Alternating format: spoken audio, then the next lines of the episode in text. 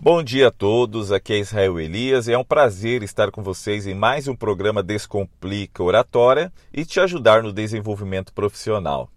Se eu te perguntar o que você mais quer da vida e você me disser algo como quero ser feliz, ter uma família maravilhosa, um emprego de que eu goste, essa é uma resposta tão comum e previsível que na verdade não significa nada, concorda comigo?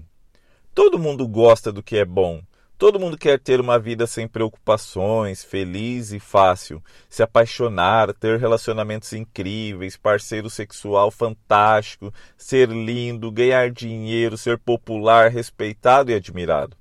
Todo mundo quer isso. É fácil querer isso. Uma pergunta mais interessante que a maioria das pessoas nunca considera é: qual dor você quer na vida? Pelo que você está disposto a lutar?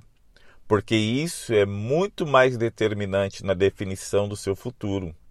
Por exemplo, muita gente quer ter a melhor sala do escritório e ganhar rios de dinheiro, mas não é qualquer um que está disposto a trabalhar 60 horas por semana, fazer longos trajetos indo e voltando do escritório, preencher uma montanha de papelada odiosa e vencer hierarquias corporativas arbitrárias só para escapar dos opressores cubículos infinitos porque a felicidade ela exige esforço. Ela se origina dos problemas. A alegria não brota do chão como margaridas ou surge no céu como um arco-íris. Satisfação e propósitos genuínos, sérios e duradouros devem ser conquistados pela escolha e pela maneira como conduzimos nossas batalhas. Sofra você com ansiedade, solidão, toque ou um chefe que talvez não te agrade, que estraga talvez metade do seu dia, a solução é aceitar e mergulhar ativamente nessa experiência negativa. Não evitá-la, não fugir dela. Talvez você esteja achando estranho agora eu falar isso, né? Aproveitar e mergulhar na experiência negativa. Muita gente quer ter um corpo maravilhoso, mas ninguém consegue isso sem passar pela dor e pelo cansaço físico de gastar horas e horas dentro de uma academia ou calcular tudo o que come, planejando sua vida em minúsculas porções. Há quem queira abrir um negócio, mas ninguém se torna um empreendedor bem-sucedido se não encontrar um jeito de avaliar o risco, a incerteza, os muitos fracassos, a quantidade insana de horas dedicada a algo que pode render absolutamente nada. Pois é, a vida não funciona só de coisas boas. Você é definido pelas batalhas que está disposto a lutar. As pessoas que, go que gostam né, da batalha da academia são aquelas que participam de triatlos, têm barriga de tanquinho e conseguem levantar um carro, talvez.